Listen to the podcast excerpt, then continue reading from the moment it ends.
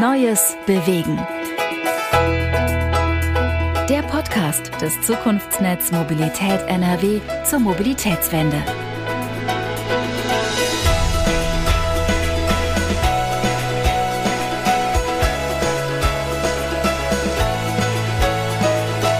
Ja, hallo und herzlich willkommen zur neuen Ausgabe von Neues Bewegen, dem Podcast des Zukunftsnetz Mobilität NRW. Mein Name ist Tobias Pusch, ich bin Mobilitätsjournalist und der Host dieser Sendung. Und diesmal haben wir uns beschäftigt mit den Trägern des Zukunftsnetz Mobilität NRW und das sind ja die Verbünde. Und deswegen haben wir uns getroffen zum gemeinsamen Gespräch mit Gabriele Matz, das ist die Vorstandssprecherin beim Verkehrsverbund Rhein-Ruhr, mit Joachim Künzel, Geschäftsführer vom Zweckverband Nahverkehr Westfalen-Lippe und mit Dr. Norbert Reinkober, Geschäftsführer vom Verkehrsverbund Rhein-Sieg. Ja, die Verbünde stehen ja gerade auch echt vor einer ganz schön großen Aufgabe. Die müssen sich nämlich wandeln. Und zwar weg vom Verkehrsverbund hin zum Mobilitätsverbund. Gleichzeitig bleibt der Schienenpersonennahverkehr, auch SBNV genannt, das Rückgrat, muss weiterentwickelt werden und zwar massiv. Das braucht Zeit und Geld. Bis 2030 sollen sich aber die Nutzerzahlen im öffentlichen Personennahverkehr verdoppelt haben. Das sind also ganz gewaltige Aufgaben, um die es hier geht. Das ist natürlich bei all Herausforderungen dann auch eine riesige Chance für die Verbünde. Die werden halt immer wichtiger und werden ein noch zentralerer Baustein im Mobilitätsmix. Es ist also aktuell die Zeit für neue Gedanken und für neue Antworten. Und eine dieser Innovationen ist ja auch das 49-Euro-Ticket bzw. Deutschland-Ticket, war ja noch vor wenigen Jahren undenkbar, dass sowas kommt. Jetzt ist es da, die Verbünde freut das, aber gleichzeitig gibt es auch Bedenken, dass das vielleicht einen gegenteiligen oder paradoxen Effekt auf die Mobilitätswende haben könnte. Das lässt sich nämlich nicht so einfach beantworten, genauso wie manch andere Frage auch in diesem Themenfeld. Deswegen lohnt es sich da genau hinzuschauen und dieses Gespräch hilft da wirklich bei. Denn es gibt ja nicht platte Antworten, sondern es gibt einen detaillierten Blick auf die Gesamtsituation. Man sieht auch, welche Probleme perspektivisch auftauchen. Ist in den Medien vielleicht noch gar nichts von zu hören, aber hier eben schon.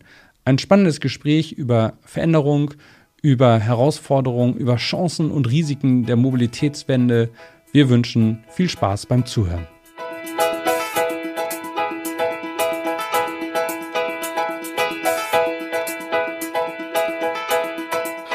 Frau Matz, Herr Künzel, Herr Reinkuber, danke, dass Sie sich heute Zeit genommen haben für diesen Podcast.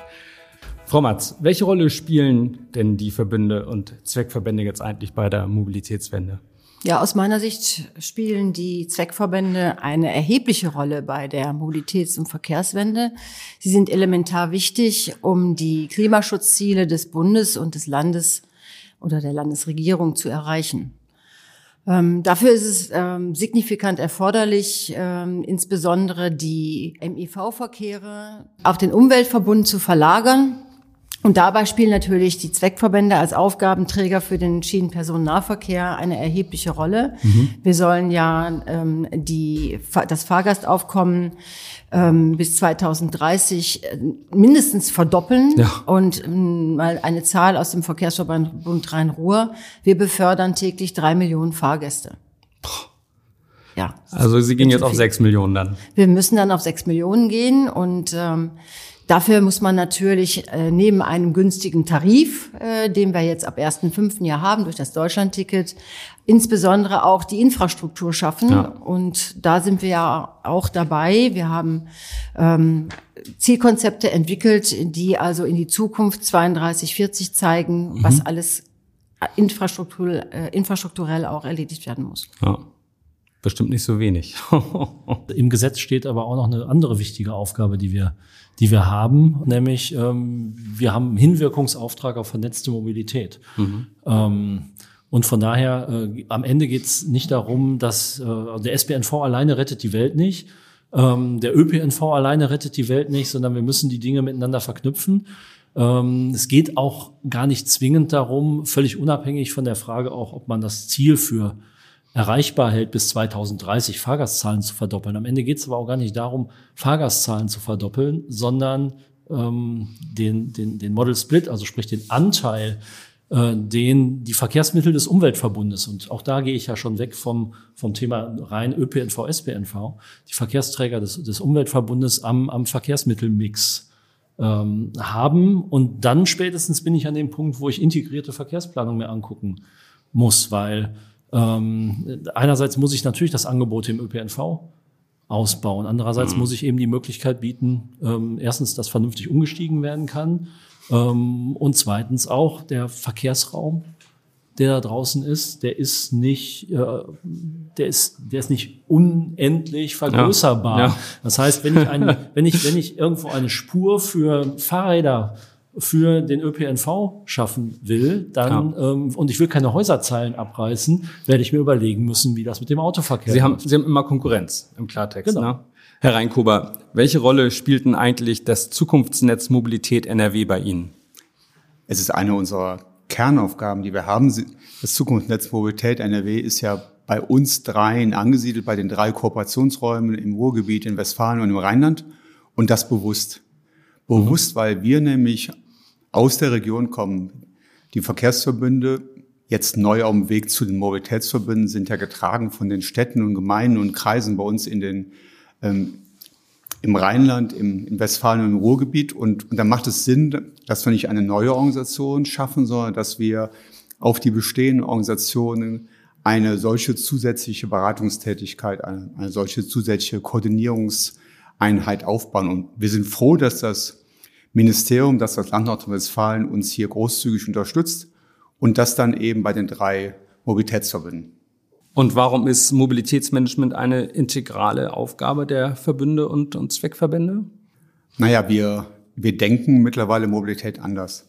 Ähm, es ist nicht damit getan, dass wir eine bestmögliche Verkehrsplanung, Infrastrukturplanung oder Betriebsplanung haben, sondern wir denken Mobilität in Bedürfnissen. Mhm. Ähm, es ist wichtig, zu wissen, warum, weshalb, wieso der Bürger X morgens von der Ortschaft 1 in die Ortschaft 2 fährt und das erreichen wir eben durch, durch vielfältige Aktivitäten. Und dann ist es gut zu wissen, wie der Bürger tickt. Äh, nämlich wenn er zur Firma fährt, wenn er, in, wenn, er, wenn er zur Arbeit fährt, wenn er zur Schule fährt, dann sind das jeweils andere Bedürftigkeiten. Wir sind absolut glücklich, dass wir mit dem betrieblichen Mobilitätsmanagement und mit dem schulischen Mobilitätsmanagement zwei Instrumentarien an der Hand haben, die in ihrer Ausprägung sehr unterschiedlich sind, aber wo wir ein, ein ganzes Bündel an verschiedenen Dingen anbieten können, sowohl den Firmen als auch den Schulen. Und ähm, ich formuliere so ein bisschen flapsig, äh, wir sind mittlerweile zuständig von der Wiege bis zur Ware. Also wir fangen an bei den, bei den Kindern, gehen über die jungen Erwachsenen, die ganz andere Bedürftigkeiten haben als die Kinder oder als die Erwachsenen nachher im Beruf und hören auf nachher bei den Senioren, die mit ihren körperlichen Einschränkungen, ähm, aber fit im Kopf sehr wohl aktive Verkehrsteilnehmer sind und das auch dann bewusst machen. Hm. Deutlich kundenzentrierter als sonst, oder? Diese Sichtweise? Oder täuscht das? Nee, das täuscht, das täuscht überhaupt nicht. Ähm, am Ende ähm, funktioniert ähm, funktioniert es nur, wenn ich, wenn ich die Bedürfnisse der Bürgerinnen und Bürger im Blick habe. Ja, auch nicht nur der vorhandenen Kundinnen und Kunden, sondern insgesamt der Bürgerinnen und Bürger, weil wir wollen ja auch zusätzliche ähm, Kunden ähm, für uns gewinnen. Ähm, und äh, die Menschen wollen von A nach B ähm, und sie wollen das aus einem bestimmten Grund und, und, und nicht deshalb, weil sie, ähm, weil sie meinen, sie müssten jetzt mal wieder unterwegs sein. Ähm, und es bringt nichts, ähm, in der heutigen Welt bringt es überhaupt nichts mehr, äh, wo, wo im Prinzip doch eine großer, große Wahlfreiheit äh, am Ende, am Ende herrscht, bringt es überhaupt nichts, wenn ich einen Teil dieser, dieses Weges von A nach B zwar toll gelöst habe, aber den Menschen ähm, am Anfang und am Ende äh, keine Lösungen anbiete. Und dann kann ich, dann kann ich sie auch in das Produkt, das ich in der Mitte anbiete, nicht, nicht bringen. Das kann ich, sie nicht binden. Kenne ich aus eigener leidvoller Erfahrung, ja. ja. ähm, und von daher müssen wir die gesamte, die gesamte Mobilitätskette und die gesamten Mobilitätsbedürfnisse äh, denken. Ähm, und es mag früher vielleicht mal ähm, selbstverständlicher gewesen sein, dass Menschen im, im öffentlichen Verkehr benutzen.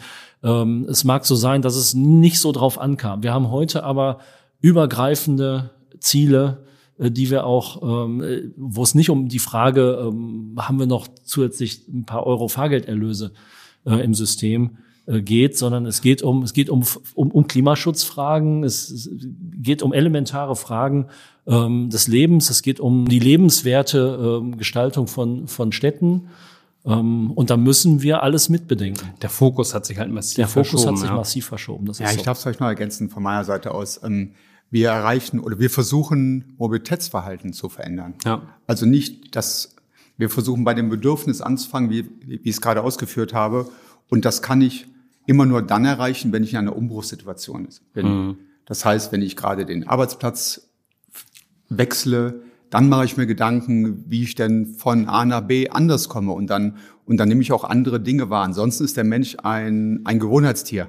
Ich wechsle nicht jeden Tag das Verkehrsmittel, weil ich dann eine Minute schneller bin oder fünf Minuten schneller bin, sondern ich, ich mache das, was ich regelmäßig mache. Der Mensch ist ja nicht mal logisch. Nee, gar nicht. Und äh, ich merke es ja an mir selber, wie, wie eingefahren ist man in seinen jeweiligen Aktivitäten und, und das dann neu zu denken, das klappt immer nur dann, wenn man gerade von der, von der Grundschule dann zum Gymnasium oder, oder, oder zur Realschule oder zur Gesamtschule wechselt und sich plötzlich Gedanken macht, Ja.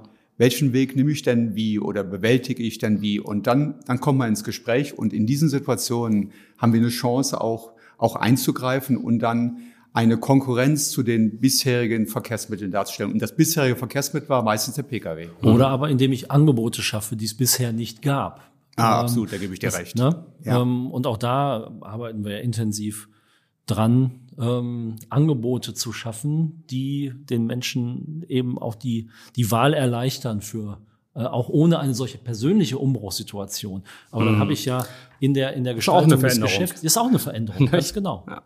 Roller ist für ein gutes Beispiel, nicht? Also ob man sie jetzt mag oder nicht, Fakt ist, ist ein neues Mobilitätsangebot, wo- über das man im wahrsten Sinn des Wortes stolpert und kommt man vielleicht auch ins Nachdenken. Frau Matz, in welchen Schritten vollzieht sich denn eigentlich der Wandel vom Verkehrsverbund zum Mobilitätsverbund?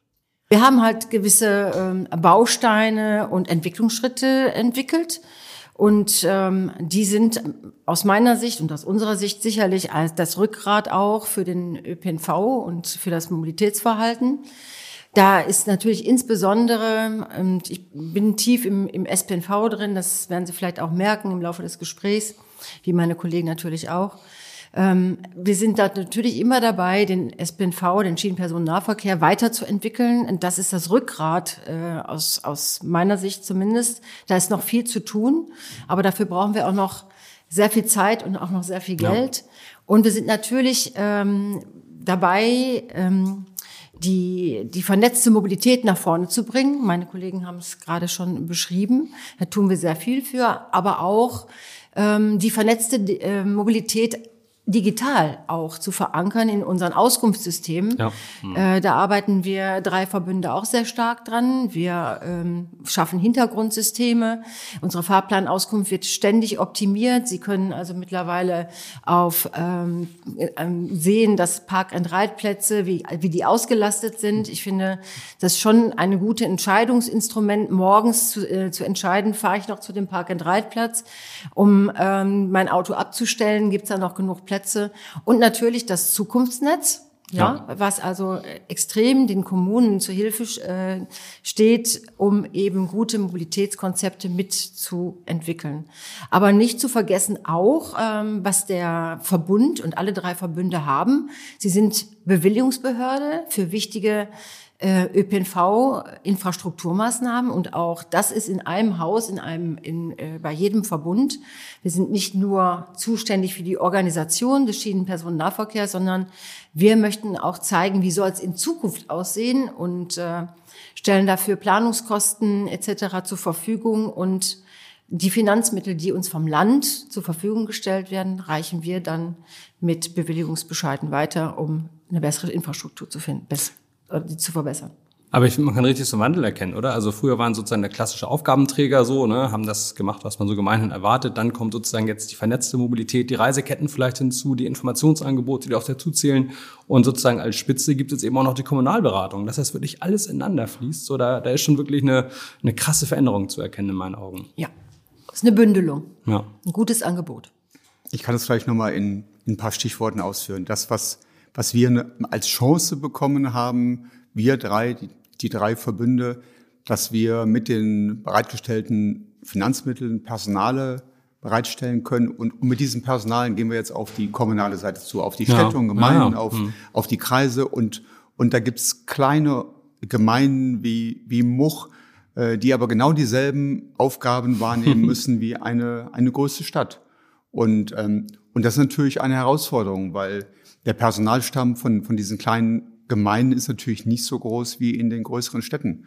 Ähm, und da fehlt oftmals Sachverstand, nicht weil die dortigen Mitarbeitenden das nicht wollen, sondern oder oder können, sondern weil, weil einfach die Kapazität ja. fehlt, äh, das Know-how fehlt ähm, und und da macht es Sinn, die Dinge, die wir im Rheinland, im, im Ruhrgebiet jeweils entwickelt haben, dann dort vor Ort zu bringen und und die die politischen Fantasien, die politischen äh, Ideen, die nicht nur bei uns tagtäglich aufschlagen, was man alles Neues machen kann, die schlagen eben auch dann dort auf, im ländlichen Raum als auch im großstädtischen mhm. Raum.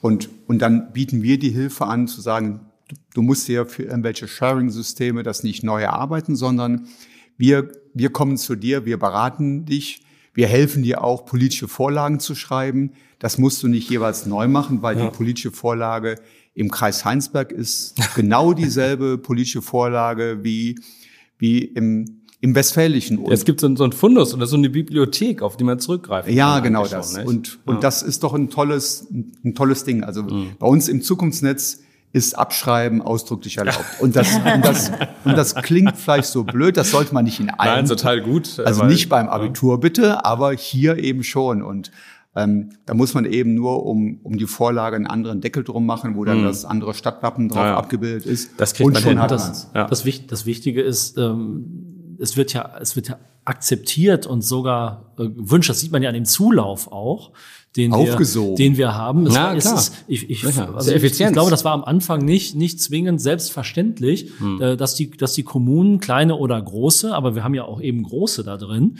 ähm, die auch nicht nur sich die Urkunde an die Wand hängen und sagen, ich bin da jetzt Mitglied, aber eigentlich interessiert mich das nicht, sondern es ist auch bei den Großen ja durchaus von, von Relevanz. Ähm, dass die, dass die diese Unterstützung sich wünschen, dass die diese Unterstützung einfordern. Ich, es wär, war für mich nicht selbstverständlich, dass die Kommunen hin, nicht hin, also es hätte genauso gut sein können, dass sie hingehen und sagen, was wollt, was wollt ihr, wir machen das ist unser ureigenstes Geschäft, was wollt ihr eigentlich von uns? Ähm, sondern diese Unterstützung aufsaugen sogar. Ähm, das sieht man ja auch hier an dem Zuspruch einer solchen Veranstaltung. Hier sind die Bürgermeister, hier sind Landräte. Ähm, und äh, da sieht man, dass es tatsächlich auch in den Kommunen diese, diese Bedeutung hat und dieser, dieser Wunsch nach Unterstützung da ist und, und aufgenommen wird. Jetzt gibt's aber doch auch den Gamechanger Deutschland-Ticket. Also wir haben die bestehende Situation so, alles war so auf dem Weg und jetzt kommt auch einmal so eine Granate da rein. Welche Rolle spielt das Deutschland-Ticket jetzt oder, oder wie verändert es das vielleicht auch das ganze Spiel? Ich glaube, das werden wir abwarten müssen. Also ob es wirklich ein Gamechanger ist oder nicht, ähm, es kommt darauf an, aus welcher, aus welcher ähm, Perspektive man äh, das Thema betrachtet. Ähm, sind Sie das auch so, Frau Matz, so abzuwarten oder haben Sie Ja, wir müssen natürlich abwarten, wie dieses 49-Euro-Ticket oder Deutschland-Ticket angenommen wird. Mhm. Also die Verkaufszahlen sind im Moment wirklich gut, aber man kann heute auch noch nicht sagen, ähm, sind es wirklich Neukunden. Da muss man erstmal evaluieren, mhm. aus meiner Sicht. Aber der große Vorteil des Deutschlandtickets aus, aus meiner Sicht ist, dass der ÖPNV sehr stark in Fokus gekommen ist. Ja. Und das gibt uns die Chance, auch weiter an einer Verbesserung zu arbeiten. Und wir haben ein einfaches System. Äh, das ist sicherlich die Neuerung, die wir uns immer wieder gewünscht haben. Wir haben dies oftmals nicht umsetzen können weil hinter einem Deutschlandticket steckt natürlich ein günstiger Preis. Und dieser günstige Preis heißt, dass wir im Augenblick Einnahmeverluste haben und wir müssen schauen, ob wir durch die Neukunden diese Einnahmeverluste auffangen können. Also ich würde dem direkt zustimmen, dass es ein Gamechanger ist, wenn wir die Finanzierung auch für die nächsten Jahre abgesichert bekommen. Und, und das haben wir, diese Zusage haben wir bis jetzt nur für die nächsten zwei Jahre. Und dann ist es ein und dann kann es auch ein Erfolgsmodell werden. Was uns aber die Sorgenfalten schon äh, ins, ins Gesicht treibt, ist, wie sieht es denn in zwei Jahren aus? Und, und wir kämpfen auf allen Ebenen, dass wir in zwei Jahren genauso berücksichtigt werden, wie es jetzt im Augenblick die Politik auf der Landes- und auf der Bundesebene tut. Und da sind wir sehr froh. Ja, Sie haben ja gestiegene Energiekosten, gestiegene Personalkosten und Sie sollen ausbauen. Ich meine, da muss ja irgendwo ein bisschen Geld herkommen, oder? Richtig. Ähm, das, der dritte Punkt ist ja eigentlich hier, wir besprechen ja die Verkehrswende, Mobilitätswende. Und äh, dafür brauchen wir natürlich auch dringend die Finanzierung. Und äh, wir sind jetzt froh, dass wir die Finanzierung der Bestandsverkehre haben, aber wir brauchen natürlich mehr Geld, um auch mehr Verkehr, wenn mehr Fahrgäste benötigt auch eine andere Infrastruktur. Wir haben aber nur kurzfristig die Finanzierung der Bestandsverkehre. Unsere Bestandsverkehre sind auch noch nicht langfristig hm. gesichert. Also ähm, für da mich ist was. der eine oder andere will es vielleicht nicht hören. Ähm, an sich ist es das Pferd vom falschen Ende aufgezäumt, ähm, denn ich, egal wie viel das Ticket kostet, wenn bei mir kein Bus fährt, fährt bei mir kein Bus. Ja. Ähm, das Geld, das jetzt, und das reicht ja noch nicht, ähm, also wir, Norbert Reinkober hat gerade gesagt, wir haben die Finanzierung für die nächsten zwei Jahre. Wir haben drei Milliarden Euro zugesagt für die nächsten zwei Jahre. Ob das die für den Finanzbedarf für das Deutschlandticket deckt, ähm, da, haben wir, da haben wir, das wird sich zeigen und da haben wir durchaus Zweifel. Äh, wir reden immer noch darüber, dass Bund und Land eine Nachschusspflicht für das Jahr 2023 gegeben haben, für den Fall, dass es teurer wird, ähm, aber über das Jahr 2023 hinaus nicht. Und solange das nicht passiert, wird, äh, wird am Ende, wenn man nicht die Preisschraube des Tickets drehen will, ähm, äh, wird es am Ende darauf hinauslaufen, dass die Kommunen es finanzieren müssten. Und das können die nicht. Hm. Und von daher ist die Frage im Moment, wie geht es überhaupt mit dem Deutschlandticket über das Ende dieses Jahres hinaus weiter, sehr offen. Und die Frage und das Geld, das da reingesteckt wird, fehlt uns im Moment für den Ausbau, für die, für die Finanzierung erstmal des, für die Sicherung des heutigen Systems und für den Ausbau des Systems. Und dafür werben wir wie die Irren, ähm, dass, dass dieses Geld ähm, oder dass es nicht reicht, jetzt ein günstiges Ticket zu finanzieren, um die Verkehrswende zu bekommen. Wichtig ist, das Momentum, das politische Momentum jetzt genutzt zu haben, ähm, das System zu vereinfachen. Das steht außer Frage, mhm. dass wir das tun mussten. Überhaupt kein, überhaupt kein Ding. Und das ist auch etwas, hat etwas extrem Wertvolles. Am Ende kostet es aber Milliarden und wir gehen derzeit betteln um das Geld zu bekommen, um das auch mit einem Angebot zu, entsprechend unterfüttern das, das klingt so, als ob es ja so ein bisschen so ein schwarzer Peter-Spiel äh, anbahnt. So, ne? Wer muss zahlen? Wer, wer hat irgendwie das Ding nicht weitergegeben? Nein, da, also da mhm. würde ich jetzt widersprechen. Es ist kein mhm. schwarzes Peter-Spiel. Mhm. Das eine bedingt einfach das andere. Wenn wir mehr Fahrgäste ins System holen wollen, mhm. ja, auch durch das 49-Euro-Ticket sicherlich initiiert, brauchen wir einfach auch die Kapazitäten, um die vielen Fahrgäste Menschen zu befördern.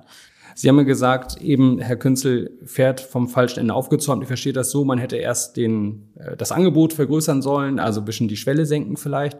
Wie sehen Sie das, Frau Matz? Ist das in Ihren Augen auch so? Weil man könnte auch sagen, na, irgendwo muss man halt anfangen, Henne-Ei-Problematik. Wir senken jetzt mal den Preis. Also ich finde es gut, dass man das Tarifsystem vereinfacht, weil es ist eine Zugangsschwelle. Äh, ich glaube, da brauchen Sie nur auf unsere Internetseiten gucken, da sieht man, wie viele Tarife es gibt. Ähm, und man muss einfach wissen, dass der Ausbau von Infrastruktur, insbesondere auf der Schiene, sehr langwierig ist. Also man hätte keinen kurzfristigen Effekt erzielt. Das muss man gegeneinander abwägen. Aber ähm, beide Kollegen haben es gesagt, es muss finanzierbar sein. Und ähm, es wäre sehr schade, wenn Ende 23 letztendlich das Ticket nicht mehr finanziert wäre. Und dafür brauchen wir nicht nur die drei Milliarden Euro, sondern dafür brauchen wir eine Nachschusspflicht. Ja, vielleicht kann man es äh, an einem Punkt deutlich machen. Wenn wir in einem Jahr wieder hier sitzen und, und wenn wir uns Gedanken darüber machen, war das Deutschland-Ticket erfolgreich oder nicht erfolgreich? Und wir dann die Frage gestellt bekommen, seit einem Jahr reden wir darüber, dass die Züge super voll geworden sind. Und warum schafft ihr es denn nicht, neue Fahrzeuge auf die Schiene zu bringen? Warum, warum schafft ihr es denn nicht, mehr Züge fahren zu lassen oder mehr Busse fahren zu lassen? Seid ihr zu dumm dazu? Dann, dann weiß ich schon, in was für eine Bredouille wir geraten. Weil wir werden eben, Fahrzeugbestellung ist ein, brauchen wir einen jahrelangen Vorlauf. Da haben wir Vorlaufzeiten von fünf Jahren für die Industrie, damit sie diese bauen kann. Und wir wenn jetzt, wenn jetzt alle bestellen, machen. dann noch mehr. Wenn alle bestellen, dann, dann schafft die derzeitige Industrie das mit ihren Produktionskapazitäten auch nicht. Es gibt zu wenig Personal, ähm, die müssen ausgebildet werden. Also all dies ist eine, eine mittel- und langfristige Sache. Und wenn es darum geht, Infrastruktur zu bauen, dann wissen wir, dass wir in Nordrhein-Westfalen wirklich sehr, sehr schnell sind mit all den Projekten im Knoten Köln, im Knoten Dortmund, egal wo. Und trotzdem sind wir viel zu langsam. Und das, das braucht eben äh, mit dem heutigen Planungsrecht eben Jahre, wenn nicht sogar Jahrzehnte. Wir müssen intensive Bürgerbeteiligung machen. Das halte ich auch für richtig, dass wir das machen. Äh, aber wir können eben nicht versprechen, dass wir von heute auf morgen doppelt so viel Züge auf die Strecken äh, schicken. Das ist nicht möglich. Und dann werden wir merken, dass dann die Diskussionen aufkommen, warum denn dies oder jenes nicht geschafft wurde. Hm. No. Mittlerweile fahren unsere Fahrgäste doch äh, in den Hauptverkehrszeiten. Dann, wenn es richtig doll wird, dann ist doch das wie eine eine Ölsardinendose. Da fehlt es nur, dass wir jeden Morgen ein Kännchen Öl mitbringen und das ähm, eben verteilen, damit die Fahrgäste sich ein bisschen besser rückeln können. Und das kann ja nicht unser, unser Anspruch sein für eine gute Qualität im S-Bahn, also im Bus- und im Bahnbereich. Da schweben uns ganz andere Dinge vor. Da schauen wir voller, voller Begeisterung in die Schweiz, wie es dann dort organisiert ist und mit welchen Kapazitäten dort auf den Strecken gefahren wird. Da muss jetzt viel nachgeholt werden einfach, nicht? Und diese langen Zyklen machen es halt wirklich schwer. Da können sie halt gar nicht so schnell liefern, wie es vielleicht nötig wäre. Ja, es ist auch erläuterungsbedürftig, es ist erklärungsbedürftig. Das, das kann man ja auch nicht verstehen, warum man nicht einen weiteren Zug eben mal von der Stange kauft. Das geht eben in diesem Bereich nicht, leider. Wir würden uns auch da andere Dinge wünschen, aber in dem Bereich sind wir eben äh, den Marktgegebenheiten unterworfen und die bedürfen eben langer Vorlaufzeiten, langer Bestellzeiten. Ich würde jetzt gerne noch mal ein bisschen auf das Zukunftsnetz Mobilität NRW zu sprechen kommen. Ein echter Erfolgsfaktor, kann ich da nur sagen. Ja, das äh, ist auch mein starker Eindruck. Herr Reinkuber, wie sieht denn die gemeinsame Trägerschaft des Zukunftsnetz Mobilität eigentlich konkret aus? Naja, wir sitzen hier zu dritt und es war früher vielleicht ein Problem, dass man sich Gedanken gemacht hat, Mobilität endet an der Verbundgrenze.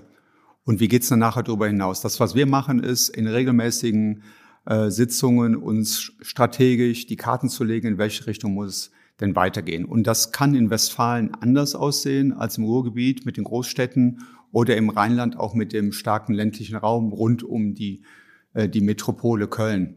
Äh, und da machen wir uns Gedanken, wie wir das Ganze weiter ausgestalten. Das ist keine Selbstverständlichkeit, dass wir es gemeinsam tun, aber es macht Sinn und es macht Spaß.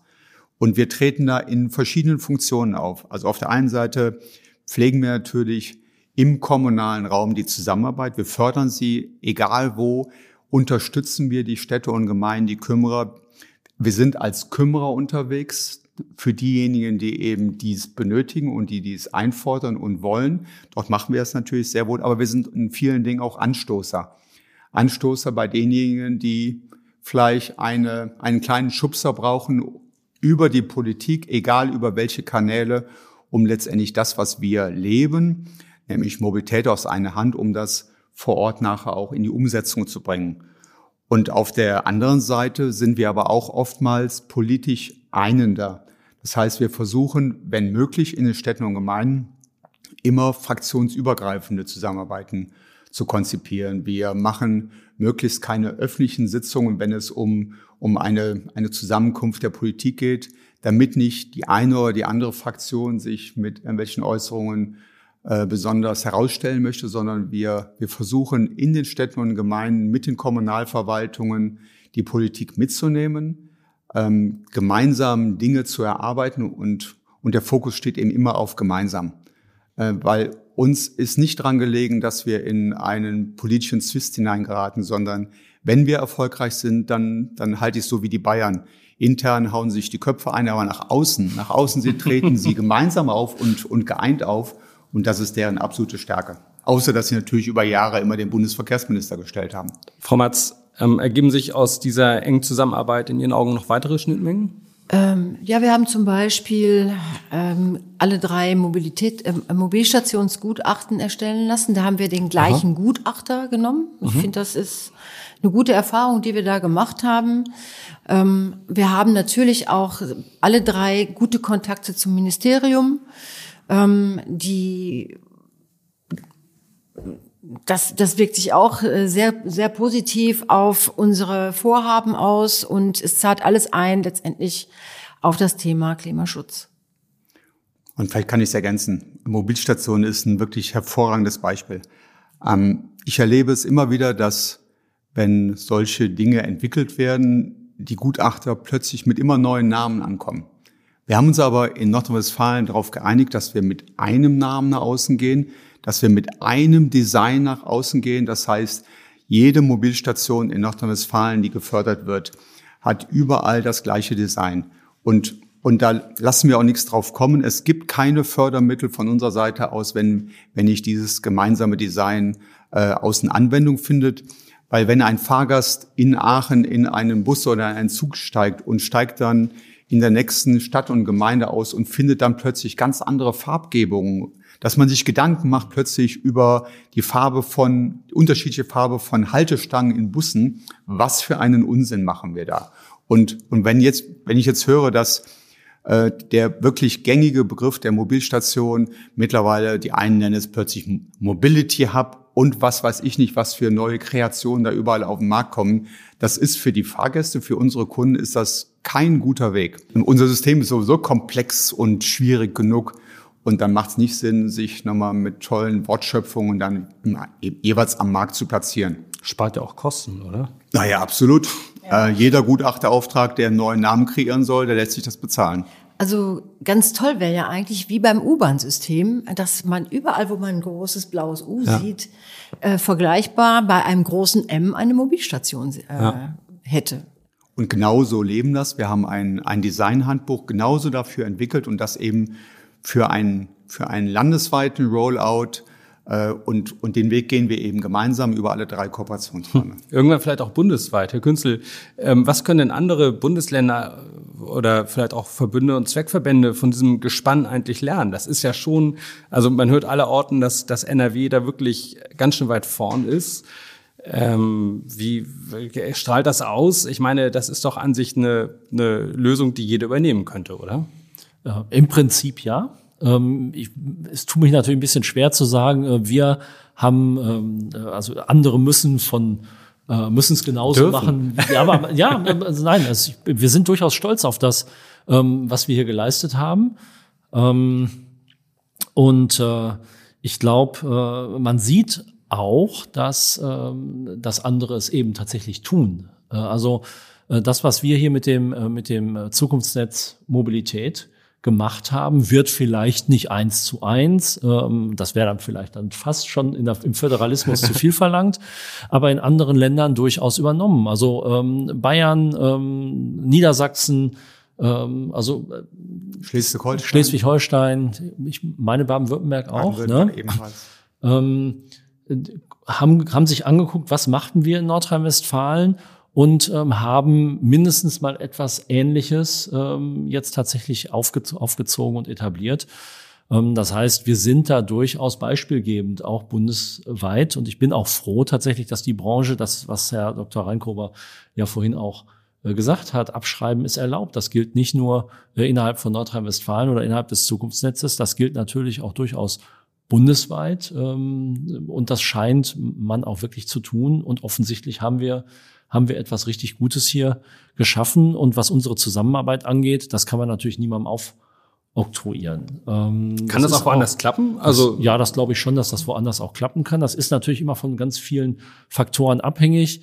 Ähm, wir haben aber auch in Nordrhein-Westfalen schon andere Zeiten gehabt, dass, ähm, und, und haben es in den letzten Jahren äh, geschafft, eine Kultur hier aufzubauen, ähm, die dafür gesorgt hat, dass wir sehr, sehr eng beieinander sind. Ähm, ich glaube, das sieht man ähm, auch hier und dass wir äh, nicht äh, den anderen übertrumpfen müssen oder sowas, sondern dass wir die Dinge wirklich gemeinsam machen, die Dinge, die ähm, die intelligenterweise für die Bürgerinnen und Bürger da draußen auch gleichartig gemacht werden müssen und sollten, ähm, dass wir die auch gleichartig und gemeinsam tun, so dass es dann am Ende ein, ein, ein Mobilitätsangebot für die Menschen gibt, dass man, äh, egal aus welchem Raum man kommt, im anderen Raum eben äh, nutzen kann. Ich finde vor allem jetzt, wenn man so sieht, was so möglich ist und welche Gedanken gedacht werden, da fragt man sich schon so ein bisschen, warum gibt es das eigentlich nicht schon seit 40 Jahren oder so? Ne? Es war anscheinend nicht möglich, aber es wäre gut gewesen.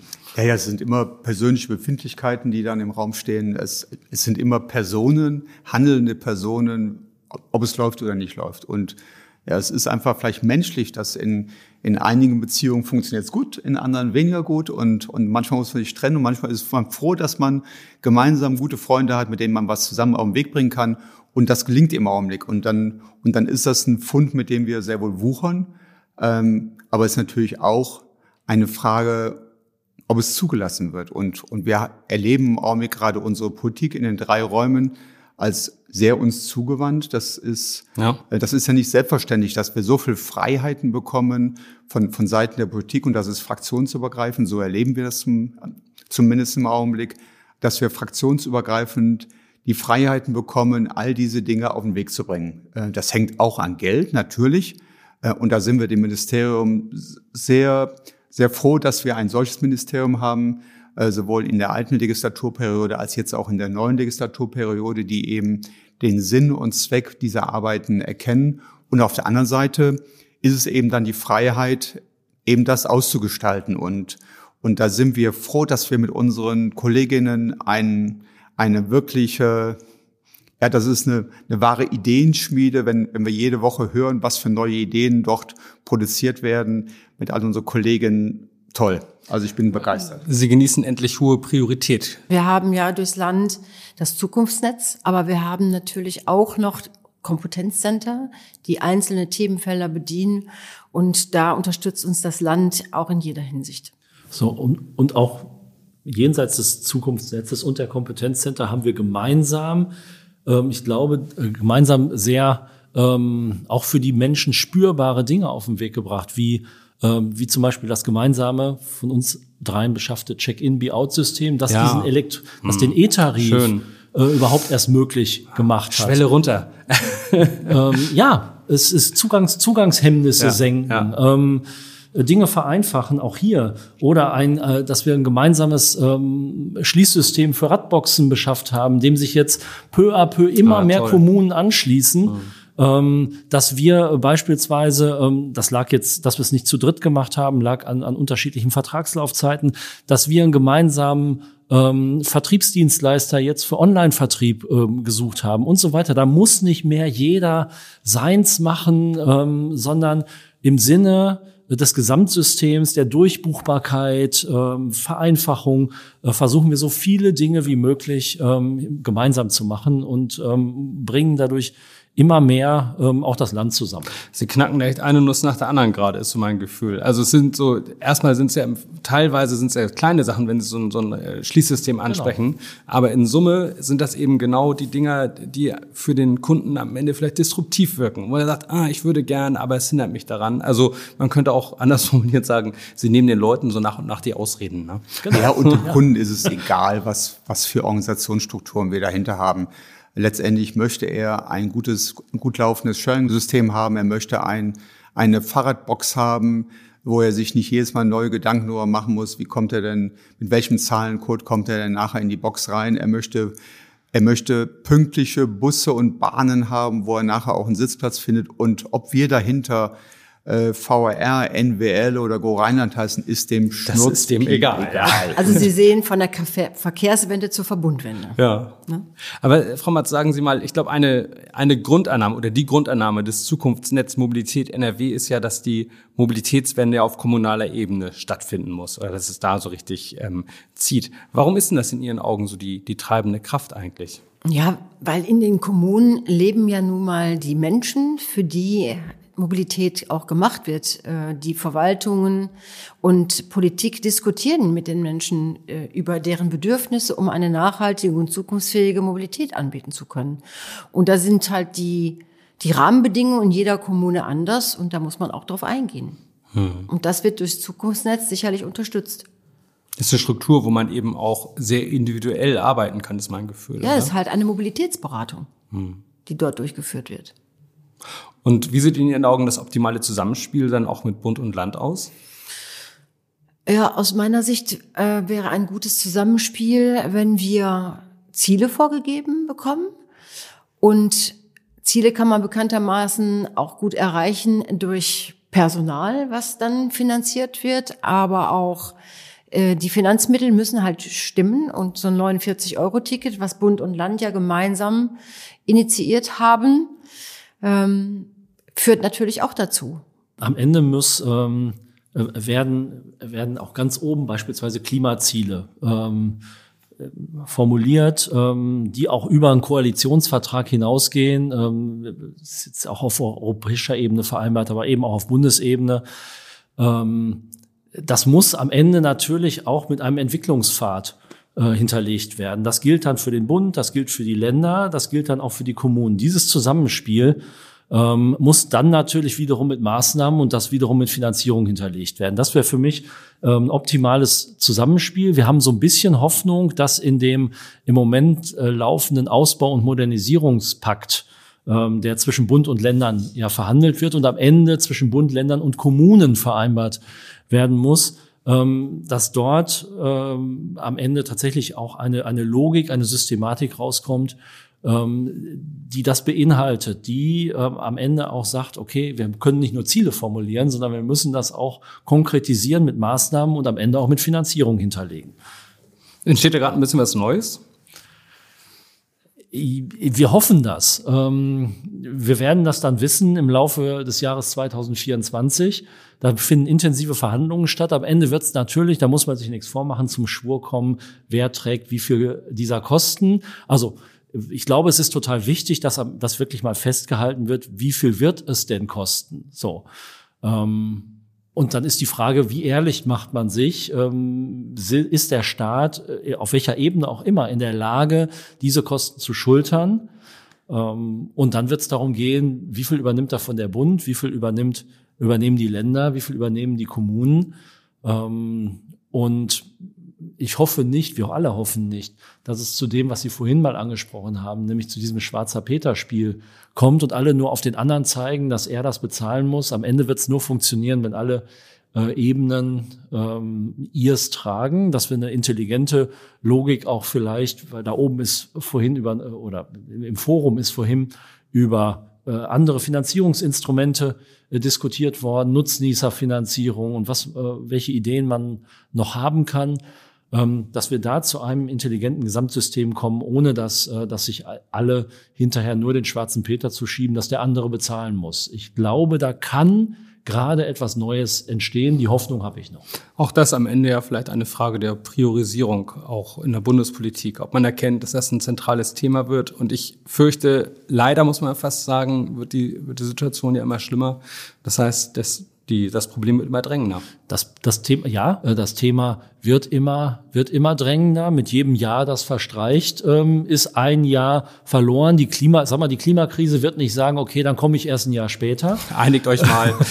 ähm, und äh, wir, wir werden dahin kommen müssen, dass, ähm, dass es eben nicht darum geht, um die Verbalisierung von, von Zielen geht, sondern um die Unterfütterung äh, von Zielen. Ähm, das werden wir sehen. Ich glaube, da sind wir an dem jetzt in den nächsten, dieses Jahr, nächstes Jahr an dem Punkt, äh, wo es zum Schwur kommt. Walk the talk, wie der Engländer sagen würde. Vielleicht kurz zum Schluss noch äh, ein eine kurzes Statement von Ihnen allen nacheinander. Ähm, warum blicken Sie optimistisch in die Zukunft der Mobilität, Herr Reinkober? Naja, wir, wir haben alle eine unfassbar große Verantwortung gegenüber unserer nächsten, gegenüber der nächsten Generation. Ich persönlich gegenüber meinen beiden Töchtern. Und ich merke, dass gerade der, der Rückenwind für diese Projekte, die wir gerade alle aufgleisen, der ist erheblich. Aber wir müssen es auch wuppen. Wir müssen das Ganze auch in die Wege, auf den Weg bringen. Und, und das ist schon immer noch eine Herausforderung. Äh, aber mich macht es sehr glücklich, dass wir so viele gute Mitstreiter haben, dass dass wir mit unseren Kolleginnen wirklich da auf einem unfassbar guten Weg sind und und mich begeistert die Zusammenarbeit, die wir gerade auch hier in dem, in dem Podcast feststellen. Das war nicht immer so gewesen, aber das lässt mich jeden Morgen aufstehen und zur Arbeit zu gehen.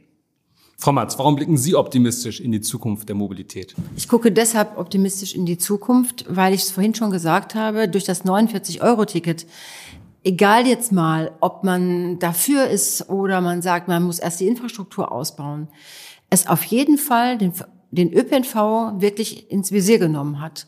Und da finde ich, gibt es große Chancen, wenn man beim Bund erkennt, dass man mehr Finanzmittel dafür braucht, ähm, auch in der Zukunft den so interessant zu machen, dass wir auch das Thema der Fach, der, des Personalmangels, was wir auch haben im ÖPNV, also wir wissen ja, dass täglich Züge ausfallen, um, weil Triebfahrzeugführer oder Disponenten fehlen. Ich glaube, dass wir da wenn wir attraktiver werden, auch in Zukunft mehr Personal finden können.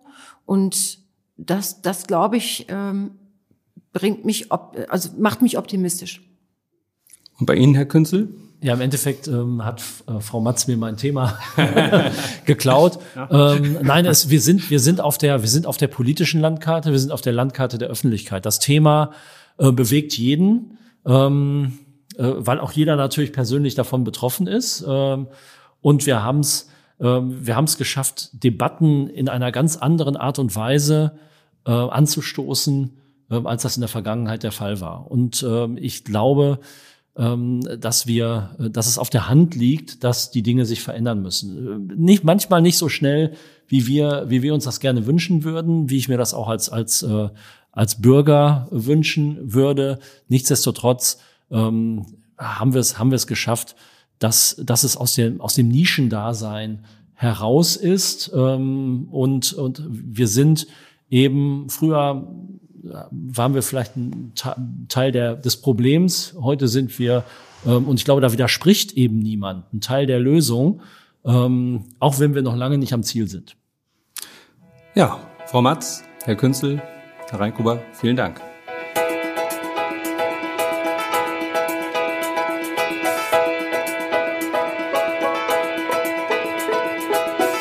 War Neues Bewegen, der Podcast des Zukunftsnetz Mobilität NRW zur Mobilitätswende. Wenn Ihnen die Folge gefallen hat, abonnieren und liken Sie uns gerne. Neues Bewegen hat jeden Monat eine neue Folge. Nähere Informationen zum Zukunftsnetz Mobilität NRW finden Sie unter www.zukunftsnetz-mobilität.nrw.de www.ftf.de.